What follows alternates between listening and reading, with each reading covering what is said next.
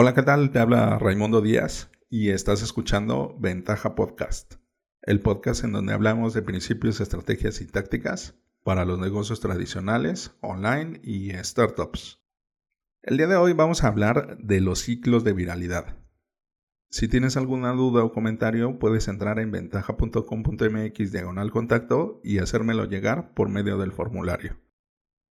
El tiempo de ciclo viral es la cantidad de tiempo que tarda un usuario en invitar a otro usuario.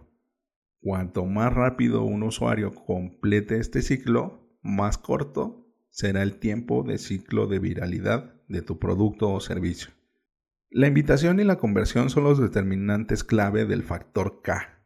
En resumen, en términos matemáticos, la fórmula es la siguiente.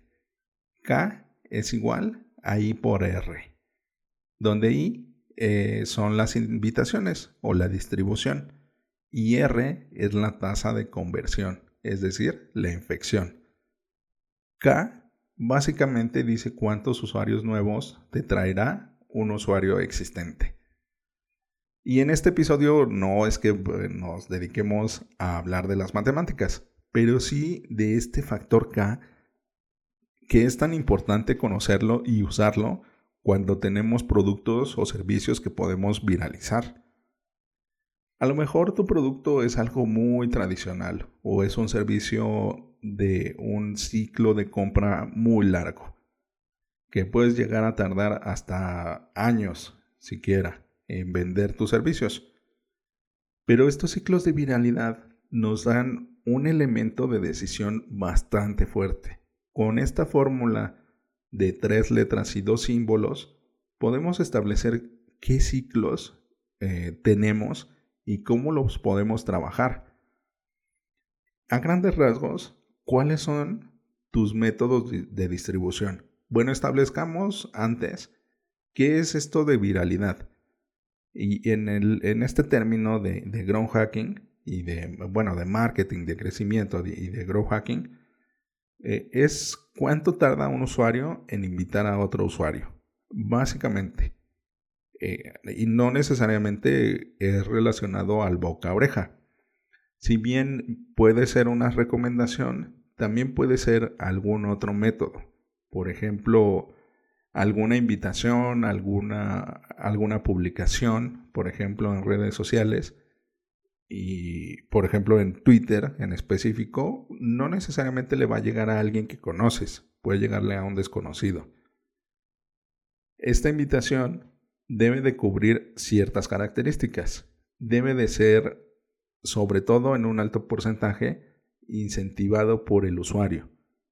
Nosotros tenemos que dar las herramientas con las que se pueda ejecutar esto, pero no debe de ser algo de tráfico negro. Bueno, tráfico negro, por ejemplo, es correo electrónico.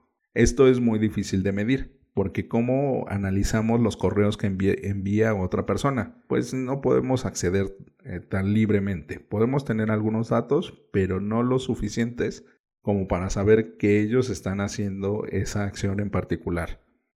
En Grow Hacking lo que nos enfocamos es en tener la mayor cantidad de información posible para tomar nuevas decisiones con nuevos experimentos. En los ciclos de viralidad, nosotros también podemos ver cómo es que va creciendo nuestra comunidad. Puede haber ahí ciertos picos que nos determinan qué es lo que nos ha estado funcionando. A veces llegan de canales de distribución desconocidos que nosotros ni en cuenta. Por ejemplo, puede ser una por ejemplo, puede ser una aparición en medios o puede ser una gestión que llevábamos semanas o meses, eh, bueno, ejecutando de construcción de enlaces. Por ejemplo, el estar enviando correos en frío con reporteros o dueños de sitios de noticias o blogs importantes y de repente aparece un enlace que nosotros no lo teníamos monitoreado y empieza a llevar muchísimo tráfico. Y ese tráfico llega en específico a una página de nuestro sitio web que modificamos con una con un formulario de captura o con una descarga, con un atractor de prospectos. Eh, te digo, o sea, a veces pasan estas cosas Y es, es, es importante que tengamos la consideración de analizar estos momentos para que estos ciclos los podamos aprovechar. Si bien pueden llegar así de, de, sorpresa, también lo pueden hacer por medio de una iniciativa propia, que eso es lo ideal, que nosotros podamos determinar eh, el, pues como el gas o como qué tanta presión le aplicamos al acelerador de nuestro crecimiento. Estos ciclos de viralidad deben de establecerse también a la par con nuestros recursos, porque si no pueden pasar cosas bien, bien extrañas y bien duras de sobrepasar. Puede ser que tu suministro no alcance la demanda y que tengas que, que poner ahí trabas en, el, en la distribución de tu producto o de tu servicio. Por ejemplo, que tengas que entregar ciertas capacitaciones y tú no tienes al personal adecuado o el personal suficiente. Esto va a afectar tu marca, así que también hay que tener cuidado.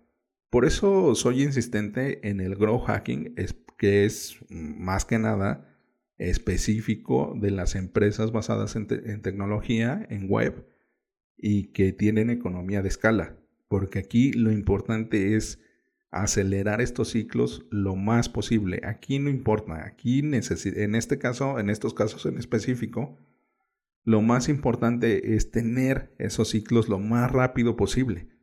Nosotros cuando estamos haciendo un crecimiento de negocio, lo debemos de hacer pausado, con calma, tranquilos, bien monitoreado, para que no se nos salga de control.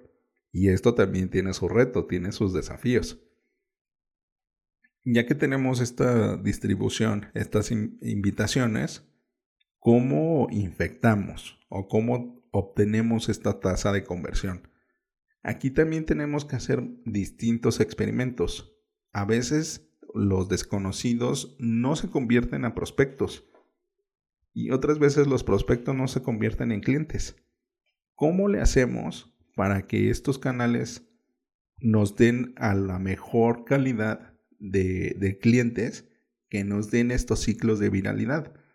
Muchas veces la gente, que ahora sí que la gente que sabe o la gente que se dedica a esto, deja de lado estos, estos detalles, en particular este detalle, que el ciclo, el ciclo de, viralidad o el factor K está influenciado por, por la adquisición, por la calidad del, del prospecto que se ha adquirido. No es lo mismo alguien que llegó porque le urgía y salió del apuro que alguien que estuvo buscando, comparando, preguntando y haciendo un estudio, o sea, un, trabajo previo y que está esta persona convencida y que se le, se le hizo un, una buena entrega de producto o servicio y quedó deleitado o deleitada que que, su experiencia fue única. No es para nada lo mismo. Por eso debemos de analizar desde que son desconocidos, luego prospectos, luego clientes y luego embajadores de marca o recomendadores.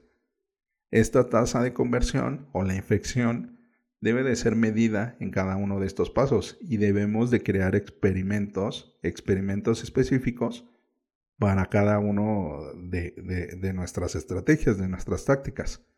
Ya que tenemos todos estos elementos bien establecidos y los experimentos bien definidos, ahora sí, lo que nos toca es trabajar sobre nuestra hoja de cálculo o sobre nuestro cuaderno y hacer estas proyecciones para poder determinar en cada uno de los ciclos cómo los aceleramos o desaceleramos, cómo le aplicamos esta rapidez y que ningún ciclo de viralidad se nos salga de control.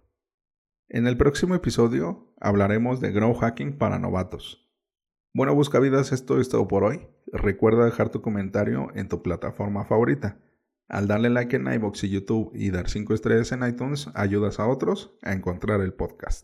Y recuerda, rífate como los grandes.